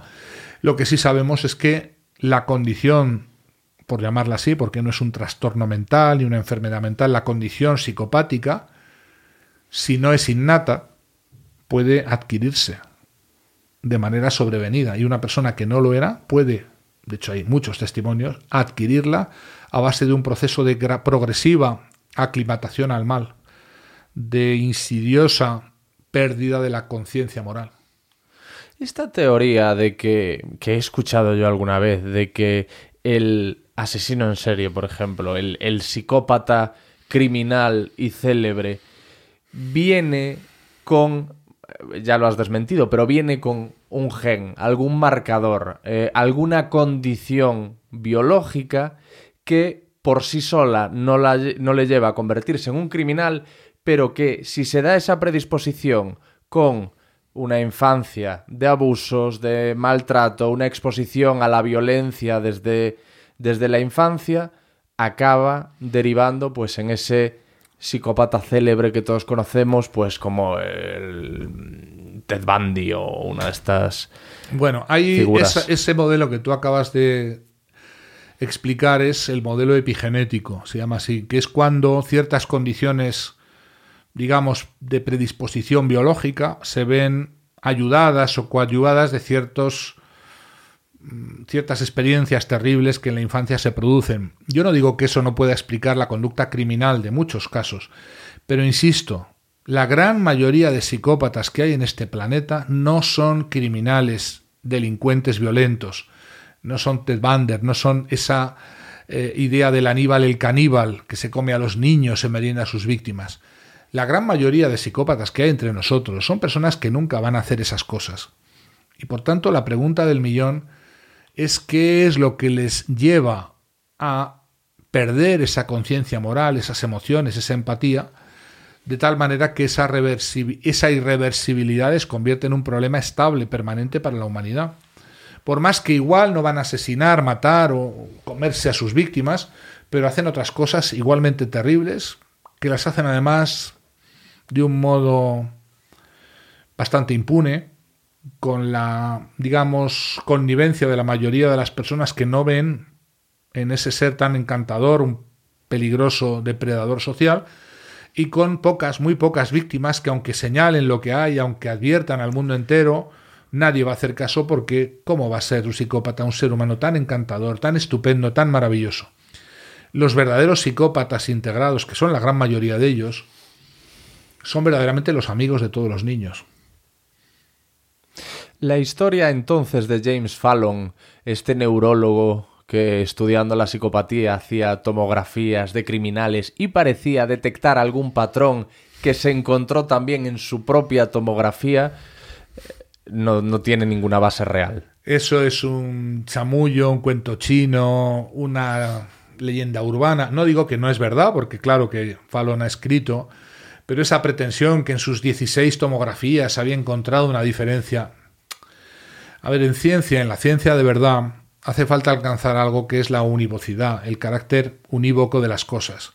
Que él haya encontrado diferencias en 16 o en 32 o en 42 cerebros y haya encontrado esa misma diferencia en su propio cerebro, ni habla de que esas diferencias expliquen una psicopatía, ni mucho menos le acreditan a él como psicópata. Por más que un relato así piensa que es una novela casi perfecta. El investigador que descubre, después de mucho investigar, la diferencia biológica en un cerebro y descubre después que él también tiene esa misma diferencia y se reconoce, oh, cayendo de rodillas ser psicópata. Son películas para gente ingenua, que ignora que la gran mayoría de psicópatas que hay en el mundo no son esos que él ha investigado, que son psicópatas criminales, que están en una celda, que han delinquido gravemente. Son gente que por millones pueblan las administraciones públicas, la política, los sindicatos, las ONGs, las familias, y que están no identificados y que no tienen marcadores biológicos diferenciales. Perdóneme que se lo diga. Entonces, este relato fantástico, novelístico que da para hacer una película que, que mueve a la imaginación, fíjate esto, de un investigador que se descubre a sí mismo psicópata y cae de rodillas, reconociendo su propia condición psicopática a mí me mueve a risa, por no decir a compasión de la cantidad de gente a la que arrastra este escasísimo conocimiento de lo que es de verdad la psicopatía, la verdadera psicopatía, que no es la psicopatía criminal que este señor dice haber estudiado y de la que dice haber encontrado un marcador biológico. No son nuevas las pretensiones. La frenología en el siglo XIX ya pretendía que la forma del cráneo, la forma del cráneo, del hueso craneal, podía, nos permitiría identificar delincuentes tempranos. Todas esas cosas han resultado ser fraudes, exageraciones o directamente datos manipulados. Sabiendo el número de psicópatas de verdad que hay en la población, en nuestra población española, europea, mundial, que no están ni mucho menos en las cárceles ni van a cometer crímenes, esa pretensión de identificar a través de una tomografía un cerebro psicópata y diferenciarlo. Digo, voy a decir con mucha conmiseración y misericordia, es más bien infantil. Y hay otros mitos que son más risibles todavía, ¿no? Por ejemplo, el del psicópata que llora solo por un ojo.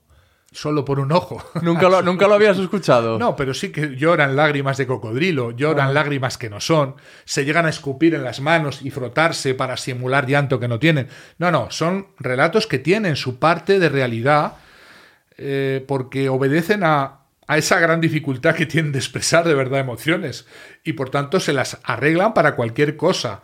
Echarse agua, simularse, colocarse lágrimas que no, digamos, artificiales.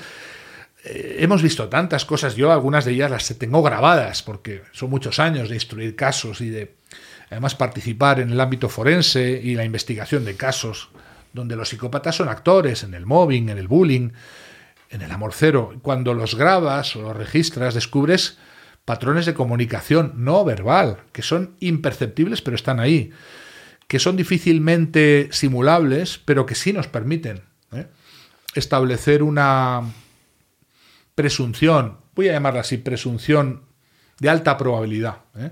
Yo recuerdo el caso en el que yo he participado más porque entonces me tocó ser analista televisivo, cuando el famoso caso Bretón surgió saltó a la luz y todavía eh, en el relato oficial era que este era un padre que había perdido a sus hijos en un parque en Córdoba y estaba buscándolos, presuntamente, y todavía no se había desvelado lo que era realmente lo que había ocurrido. Yo recuerdo en aquel programa televisivo en el que yo participaba como psicólogo, en aquel momento analizando la comunicación no verbal, fui el primero en advertir que aquel relato de aquel padre no se correspondía con un padre compungido, con un padre preocupado, con un padre verdaderamente afectado emocionalmente y que por tanto podría tratarse de otra cosa que luego resultó a las 48 horas de esa declaración resultó que bueno, pues que la policía descubrió que nunca había entrado en el parque con esos hijos, que no había no los había perdido en el parque y todo lo que después se fue descubriendo. Este es el famoso señor que cuando delante de la hoguera en la que los había quemado a sus hijos, parece ser que vivos, porque no habían muerto todavía, sino simplemente estaban drogados, cuando le preguntaba a la policía, pero José, sabemos que están muy están tus hijos están por aquí. Están muy cerca, dinos dónde están. Y él decía comiéndose un bocadillo, caliente, caliente, muy caliente, caliente. Caliente, caliente porque los había quemado en la hoguera que estaba apenas a unos metros. Esa frialdad, ese desparpajo, es difícil, quiero decir, hace falta valer. No digo para matar a tus hijos, desde luego, para matarlos del modo que parece ser que los mató, pero para estar delante de la hoguera en la que ardieron hasta que no quedaron más que huesecitos muy pequeños que luego el forense tuvo dificultad pero consiguió identificar, Echevarría. Eh, para decir eso de caliente, caliente mientras está comiendo un bocadillo, pues digo, hace falta valer.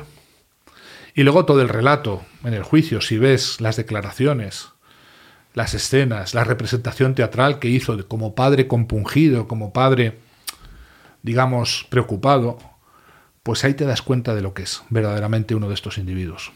¿Y qué fue lo que detectaste en ese primer testimonio que, que comentaste no había emoción, en televisión? ni había preocupación, ni había angustia, ni había ansiedad. Cuando a un padre se le pierden dos hijos o te los secuestran, tu comunicación no verbal no es esa. Y por tanto, si no hay angustia, no hay ansiedad, no hay preocupación, no hay nada, pues tienes que formular hipótesis como investigador. Obviamente esas hipótesis no son per se confirmatorias, pero yo me atreví a decir, y lo dije en público, que ese relato no era real. Es un riesgo grande, ¿eh? Y tanto, que, me voltearon todas las televisiones en los siguientes Joder. 48 horas, me sacaron volteándome, diciéndome que un psicólogo en la 4, entonces trabajaba en el programa de las mañanas de 4 con Concha García Campoy, fui el primer psicólogo que analizó la comunicación no verbal de este tipo de casos, Después entramos en el caso de Marta del Castillo, más adelante en el caso, bueno, muchos casos que han venido, ¿no?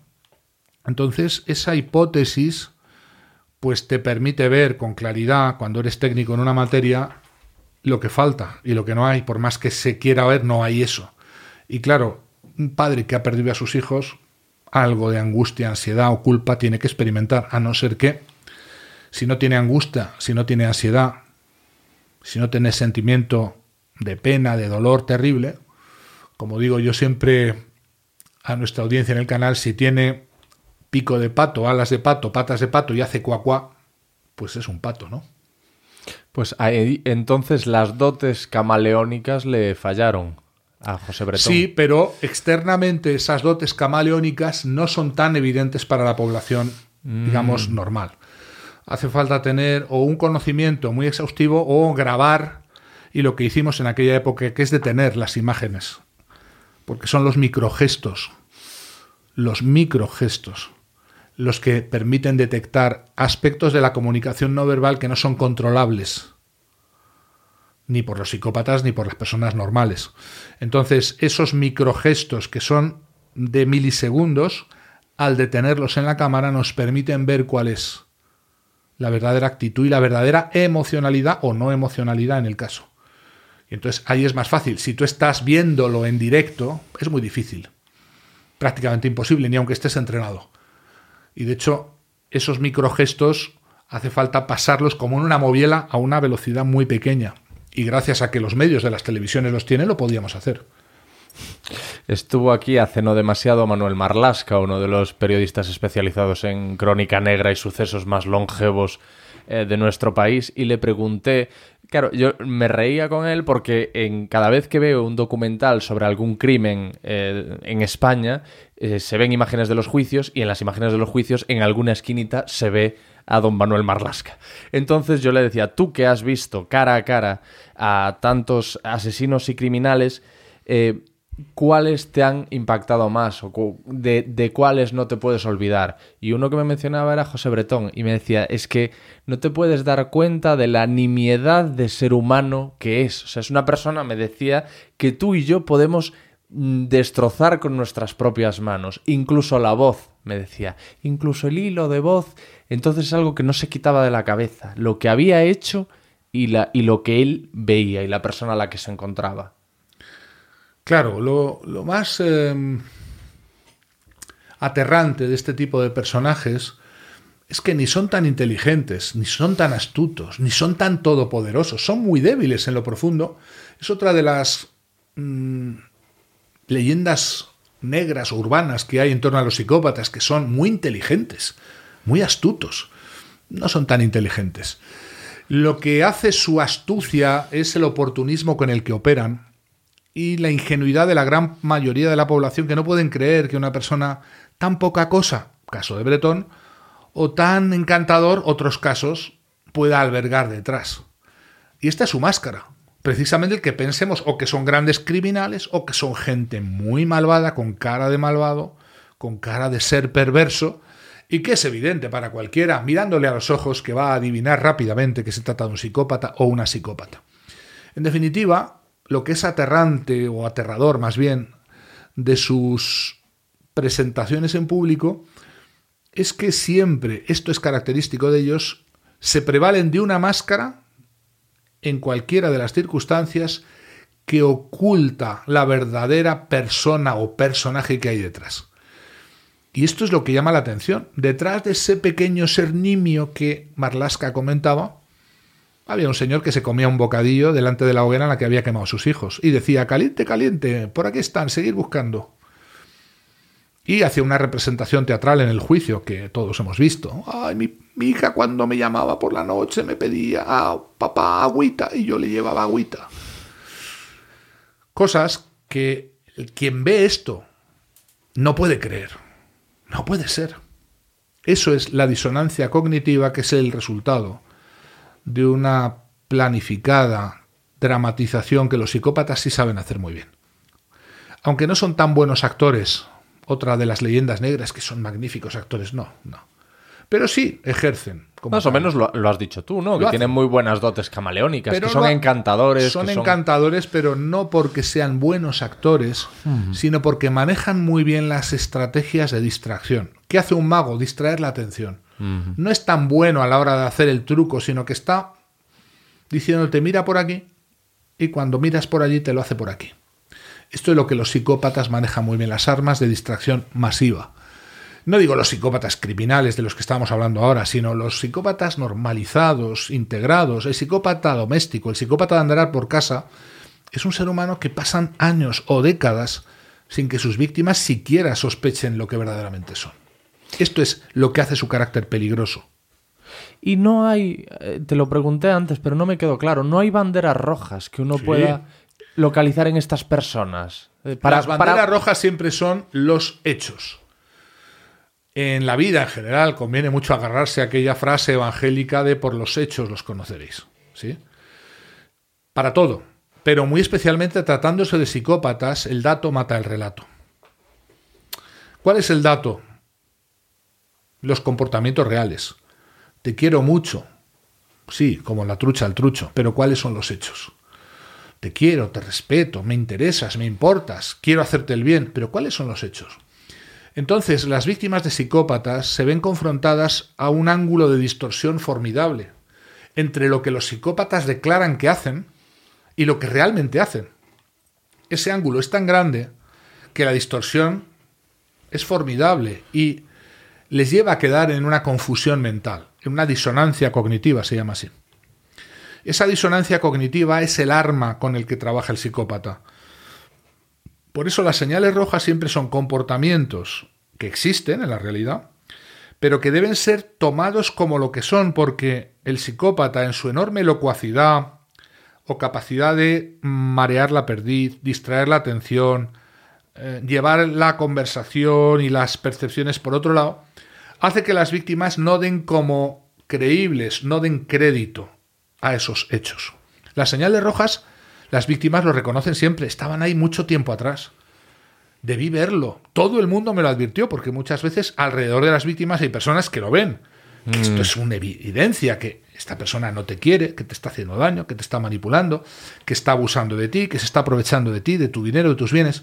Y sin embargo, las víctimas no quieren creer, porque prefieren creer no el dato de la realidad, sino el relato de la inmensa capacidad de formular un mundo hipnótico, un trance, en el cual la víctima vive y del que hay que despertarla, porque la psicoterapia de las víctimas de psicópatas generalmente se parece mucho a un despertar de un sueño, de un largo trance, de una hipnosis, de un estado alterado de conciencia que puede durar años. Y que es muy doloroso porque el despertar siempre es aterrizar sobre una realidad dolorosísima. Y salir de un mundo de yuppie en el que las víctimas siguen creyendo cuando es demasiado tarde para que no hayan habido daños a veces muy avanzados.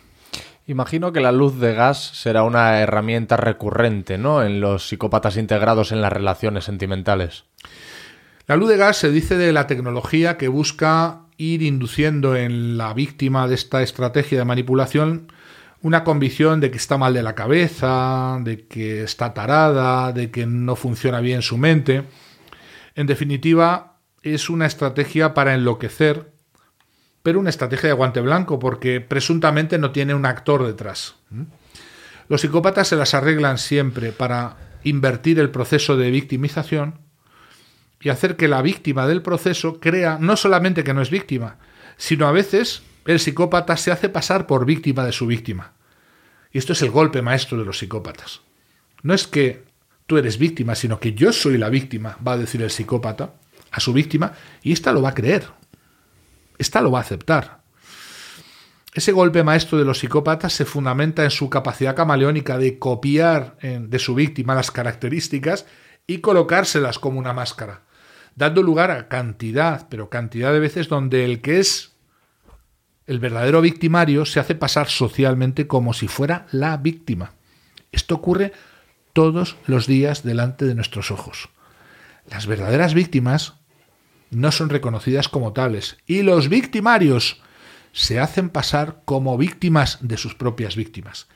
Esta es para mí la característica psicopática número uno, una de las grandes señales rojas y algo de lo que más desespera a las víctimas, porque claro, ante el mundo entero, ante su entorno, su comunidad social, no son capaces de reivindicar su estatus como víctima, su inocencia. Y es terrible porque como alguien tan encantador, tan estupendo, tan magnífico, como es el psicópata o la psicópata, pudiera ser otra cosa. ¿El psicópata siente celos? No siente emociones al estilo que las personas humanas normales sentimos sienten la rabia, la frustración de no haberse salido con la suya. No sienten tanto un afecto, un cariño, un amor, sino necesitan el dominio, la posesión, que es otra experiencia distinta. Entonces, nada parecido al afecto, al amor, al cariño ocurre en ellos, y por eso cuando a veces se reivindican de querer mucho a una persona, o de pelear por ella, o de buscar eh, pelear por su amor, pues son declaraciones que ocultan otro tipo de objetivos que siempre son lo que yo denomino agendas encubiertas, algo que la víctima no sabe hasta que es demasiado tarde y que cuando lo sabe pues ya se han producido daños muy avanzados. Por eso las celotipias generalmente son más bien acusaciones que los y las psicópatas formulan contra sus víctimas cuando las desestabilizan. Sobre todo hay una técnica típicamente psicopática que es la triangulación, que es el colocar en una relación de pareja un tercero real o presunto o ficticio que estaría interesado en él o la psicópata, con el cual proporcionar un competidor con el que proporcionar esa experiencia de celotipia a la víctima de esa manipulación. En ese momento el psicópata acusa a la víctima de ser una persona posesiva, celosa, celotípica, cuando el que ha o la que ha inducido esa situación es el cálculo, la manipulación del psicópata que sabe muy bien lo que está haciendo, introduciendo a un tercero, a un competidor o a una competidora que presuntamente se interesa o puede amenazar ese vínculo, esa relación estable. Hemos hablado de eh, que el psicópata ve al resto de las personas como herramientas. Como cosas, como objetos. Eso no necesariamente implica sadismo, pero luego hay un tipo de psicópata que disfruta, que se recrea en el dolor ajeno. O sea, no solo no es que no vea, o sea, más que ver al, al otro como una... Eh, bueno, sí, es una herramienta de disfrute al final, de disfrute a través del son dolor. son las dos cosas, porque no está excluida. Eh, los psicópatas nos ven como cosas, como objetos, pero al mismo tiempo se ríen, disfrutan, se alegran, gozan, la palabra es así, del daño que producen en las víctimas. Es algo difícil de explicar porque la audiencia, digamos, normal no entiende esto. ¿Cómo es posible que alguien cuando hace daño a otro se alegre, disfrute, se lo pase bien? Porque no son exactamente humanos en eso. Este término que describe este goce secreto, esta alegría de dañar, pues al que ha habido que buscarle un término alemán, porque en español no existe, Schadenfreude, que es la alegría de joder al mm, prójimo, mm. de, de, putear al prójimo, ¿no? y esa alegría de fastidiar, que no es exactamente sadismo, hay muchas palabras parecidas, pero no son exactamente iguales, es una característica de los psicópatas. Y es que al revés que las personas normales, cuando hacemos daño a otras personas, aunque lo hagamos deliberadamente, porque se puede hacer daño a los demás queriendo hacer daño sin ser psicópata, pero hay algo dentro de nosotros que nos produce empatía, sufrimiento, conmiseración, que nos detiene de alguna manera, que nos hace recapacitar. Ese remordimiento, ese reproche es en el psicópata lo contrario, es una exacerbación. Es decir, cuando los psicópatas se dan cuenta que la víctima está sufriendo, no solamente no paran, sino que aumentan la tasa de crueldad. Es lo contrario. En ese sentido funcionan completamente al revés de todas las personas normales. Hace no demasiado vi un documental sobre un crimen en el que mostraban unas imágenes del interrogatorio y el, eh, a quien habían detenido, que era, era esta persona era un asesino, pero para, lo, para donde quiero llegar vale un psicópata integrado. Eh, este asesino se lamentaba y lloraba y decía, es que algo pasa con mi cabeza, no sé, no sé qué es, pero algo pasa con mi cabeza, que disfruto haciendo esto, no estoy bien, no estoy bien. Tú has dicho que esto no es posible, es decir, que realmente nunca va a haber un psicópata preocupado por su psicopatía. A ver, cuidado porque no, insisto, la mayoría de los criminales sangrientos no son psicópatas. Vuelvo a decir, estamos proyectando, llevamos mucho tiempo hablando de psicópatas criminales o criminales que son psicópatas, claro que existen. Pero el peligro no son estos, el peligro son los que no están pero por eso, por eso te, crimen. Por eso te decía que lo podemos trasladar al psicópata integrado. una persona que está haciendo mobbing y, dice, yo no, la sé persona, La persona que hace mobbing, que es un psicópata integrado, sabe que está haciendo mobbing. Hace una representación, ay, no me di cuenta, perdona si te hostigué, perdona si te acosé, perdona si te puté. No, no, no es cierto. Es un relato. Pero el dato mata el relato. El dato es que claro que se da cuenta. El mobbing es un continuado y deliberado maltrato, no es un acto accidental, puntual que ocurrió una vez y no me di cuenta, es una repetición y la repetición exige deliberación. Si yo salgo por la mañana a trabajar con mi automóvil y atropello a una ancianita, eso es un accidente. Si yo cada vez que salgo por la mañana atropello a la misma ancianita, eso ya no es un accidente. Eso es un comportamiento buscado, deliberado. El mobbing es así. Los que acosan, los que se les imputa el mobbing dicen que no sabían, que no se habían dado cuenta, dicen. Pero ¿cuáles son los hechos? Los hechos es que ese, ese maltrato psicológico, esa denigración, ese ataque sistemático, destructivo, a la imagen, la reputación, el desempeño, se repite porque es deliberado, es buscado, no es casual. Y esa causalidad, no casualidad, tiene una determinación en la mente de alguien que sabe lo que está haciendo, que quiere hacer lo que hace y no valen reclamaciones de que no sabía, de que me duele mucho. Esos son representaciones teatrales, que están muy bien cuando alguien te pilla con las manos en la masa, ay, ay, ay, ay. Pero el relato es completamente al revés que el dato. Por eso la forma de reconocer a estos personajes siempre es agarrarse a los hechos, hacerse ciego a las apariencias o a los relatos o a lo que cuentan y agarrarse a los crudos hechos de la realidad, que siempre son los que nos dicen quiénes son más allá de sus declaraciones, de su victimismo, de sus reivindicaciones siempre falsas, de sus escenas teatrales. Anda que José Bretón no hizo escenas teatrales antes y durante el juicio. Y eso no impedía que hubiera hecho lo que había hecho. En definitiva, lo que te quiero decir es que el, el grado en que las víctimas desconocen que un psicópata es perfectamente capaz de mentir tranquilamente, de mentir desolejadamente, de mentir a manos llenas y con la boca llena, de mentir sin pestañear, de mentir sin emitir a veces la comunicación no verbal típica de las personas normales cuando mienten. Esa capacidad de parecer sinceros, porque la sensación que dan en un cerebro normal es que parece ser sincero, porque como carecen de emocionalidad, no emiten las señales de alarma que nos advertirían de que eso es mentira.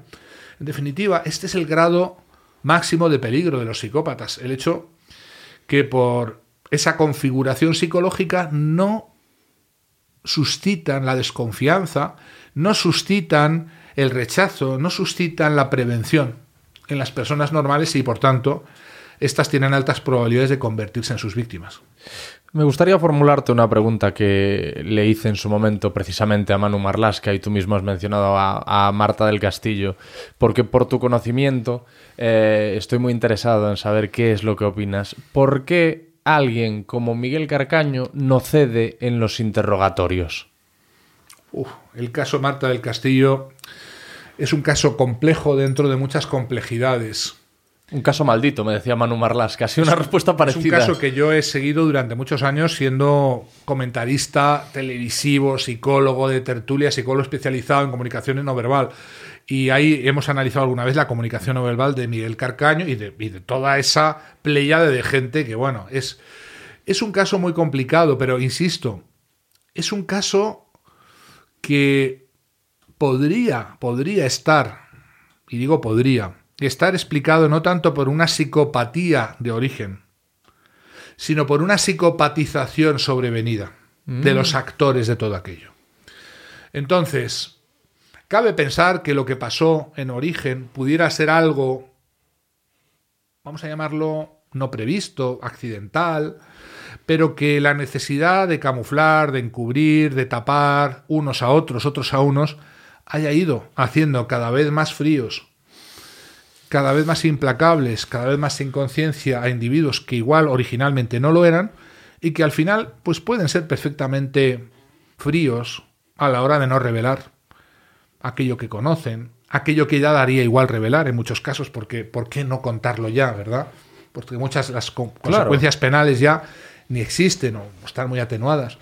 En definitiva, eh, yo creo que en ese caso una hipótesis que yo manejo, pero obviamente yo ya hace muchos años que no sigo el caso, ¿eh? también lo voy a decir, no sé, las últimas apariciones ya es muy cansino. A mí me es uno de los casos que, que me echan para atrás. Muchos de estos casos, el mismo caso Bretón, son cosas terribles, que meterte en harina, de descubrir la naturaleza humana, que por más que yo haya visto cosas en mi vida, pues sigue produciéndome horror. El grado de depravación y de crueldad que pueden tener seres que parecen ser normales como tú y como yo y que no lo son, ¿verdad? En definitiva, ahí, podría haber muchas situaciones combinadas de muchos actores que al final configuran una tormenta, un desastre perfecto para esa pobre familia. Pero, y eh, lo que te decía, eh, tu teoría acerca de cómo es posible que no se rompa un chico que a priori no tiene ningún tipo de. Ya se ha dicho que no es especialmente brillante, que no es especialmente. te digo que el carácter sobrevenido de la psicopatía existe. Para mí eso es una realidad, ha estado escrita en mis libros. Puede haber una persona que inicialmente no lo es y que por el hecho del endurecimiento, piensa que han pasado muchos años, ha habido prisión, ha habido presiones, ha habido de todo. Y entonces hay muchas situaciones que pueden socializar a una persona en una moral teleológica, en una moral que te va haciendo ajeno a la sensibilidad, a la empatía, al sentimiento, y por tanto que al final, pues perfectamente puede explicarse desde esa, digamos, situación sobrevenida. Pero obviamente ya te digo que no estoy siguiendo ese caso. A raíz de tu conocimiento, em, ¿has identificado algún psicópata con el que tú lidiaste antes de saber todo lo que hoy sabes? Quiero decir... Uh, muchísimos. Vamos a ver, es que es desconocer Por que conocer la vida caso- normal de una persona, tu vida, Ajá. mi vida, de esas hasta aproximadamente 3.000 personas que tú y yo conocemos, podemos ponerle nombre, cara, saber quiénes son, qué hacen. Eh, igual tardaremos unos segundos. Ah, sí, es fulanito, fulanita. Más o menos 3.000 personas. ¿Sí? De esas 3.000 personas, ay, los más sociables tienen más, tienen 4.000, 5.000, los que ya son los reyes del mambo. Pero estamos hablando de ese eh, número aproximado de entorno inmediato, cercano. Estamos hablando que en tu vida, de esos 3.000 hay entre 60 y 70 psicópatas. A los que conoces, le puedes poner nombre, cara y apellidos, pero tú no sabes que lo son. Ellos quizás tampoco conocen la palabra psicopatía o el término, ni mucho menos se han autodiagnosticado como tales, pero saben que son fríos, que son calculadores, que pueden conseguir todo de todos, que pueden manipular a cualquiera, que carecen de sentimientos y de norma moral. En definitiva, aunque no sepan que son psicópatas, saben todas las características que les dan ventaja sobre los demás. Por tanto, no es tan inusual que alguno de esos 60 o 70 personas que tú conoces termine siendo tu jefe, tu compañero, tu pareja, un familiar. Sí, lo, lo sé. Es decir, yo estoy seguro, estoy casi convencido de que he lidiado con unos cuantos que yo podría señalar. Pero si crees que tienen cara de malvados, o que son como el doctor Fumanchu, que tienen los ojos rasgados y las uñas largas, te estás equivocando, Mm. porque no son así. Son lo contrario, los más encantadores de tus seres humanos cercanos, porque a cada uno dicen lo que conviene, lo que es, mm, digamos, ventajoso para ellos, aunque no sea verdad, lo que puede manipular un estado afectivo favorable a ellos. En definitiva, eh, esos 60 o 70 no son asesinos que te van a matar, te van a violar, te van a secuestrar, son gente encantadora que tiene seducida lo mismo que a ti, a la gran mayoría de su entorno social. Es lo que te decía, yo eh, juraría a ver que podría identificar a unos cuantos de mi, de mi pasado y a lo mejor si me esfuerzo mucho de mi presente pres- y de tu futuro. y de mi futuro. eh, lo- los del futuro no los puedo identificar. E incluso alguna gente con la que lidian amigos míos, tengo la sospecha de estas personas tienen una serie de comportamientos que quizá se inclinen más a esto de lo que estamos hablando. Pero te lo preguntaba más que nada por conocer tu relato como víctima de alguna de estas situaciones. De, por ejemplo, yo cuando empecé a trabajar o cuando yo en el colegio, yo en... conocí. Mi experiencia no es una experiencia como víctima, sino como investigador, y de la que además yo digo siempre, yo no tengo nada contra los psicópatas. Me lo han preguntado muchas veces, ¿y usted qué tiene contra los psicópatas? Yo no tengo nada contra los psicópatas, lo mismo que no tengo nada contra los virus, las bacterias, los piojos, las enfermedades. Son azotes que a la humanidad afligen. La única característica es que yo, por la evolución personal que he tenido, pues como psicólogo, ya te explica un poco por dónde viene mi especialización gradual en problemas de acoso y de maltrato psicológico y poco a poco de psicópatas, narcisistas y otras malas hierbas, pues me ha llevado a tomar una opción y es ayudar a los que son víctimas de estos personajes.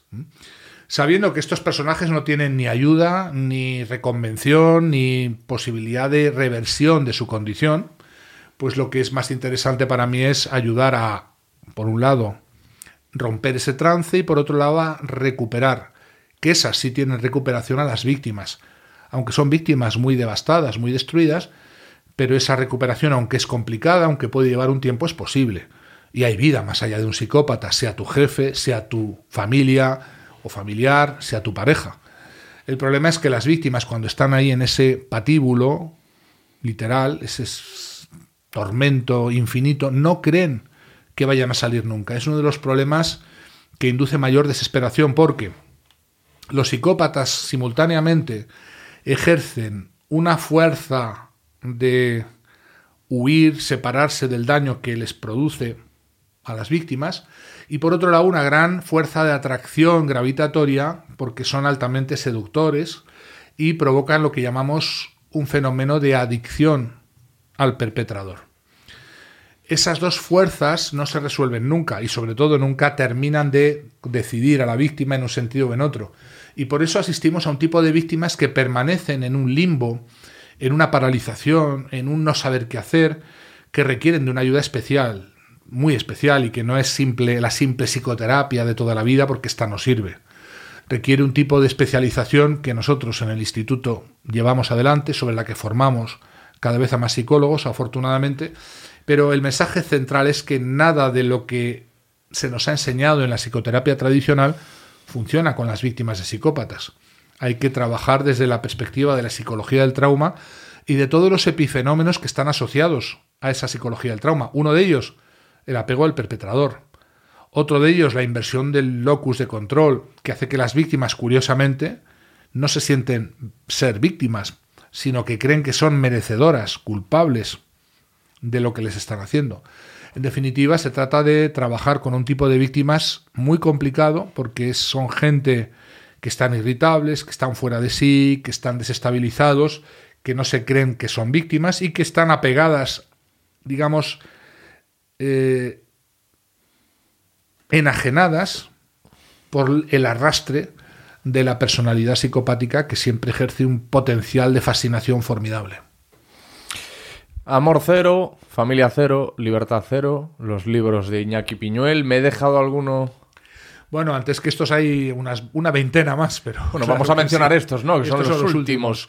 y el canal de YouTube de Iñaki Piñuel en todos estos en estas obras y en ese y en, y en esa plataforma en YouTube podéis saber más y disfrutar más del gran comunicador que es Iñaki Piñuel. Ha sido un placer para mí esta charla contigo. Espero que tú hayas claro que estado cómodo y esta es tu casa, amigo. Pues para lo que necesitéis, yo espero que, esta emisión haya encendido la luz.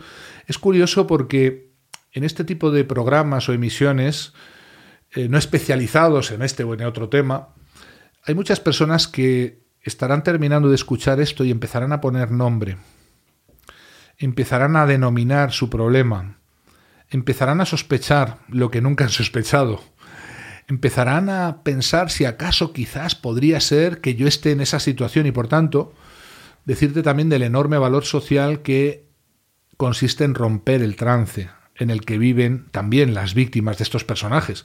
Hablamos de víctimas en lo personal. Mi pareja psicópata, el amor cero, mi jefe psicópata, el mobbing laboral, mi familiar psicópata, la familia cero, pero no te olvides que el ámbito en el que los psicópatas ejercen mayor poder de fascinación y de seducción es el nivel macro social, y que también somos víctimas de ellos como ciudadanos, como país, como cultura, como humanidad. Y por tanto, en ese despertar también forma parte de ese despertar el ir tomando conciencia de que también ciertas cosas que nos están ocurriendo no obedecen a la casualidad, sino a la causalidad de un diseño que tiene por autores personas que saben muy bien, porque los psicópatas saben muy bien lo que hacen, aunque se hagan los tontos, aunque simulen que no se daban cuenta o pidan perdón por la boquilla pequeña.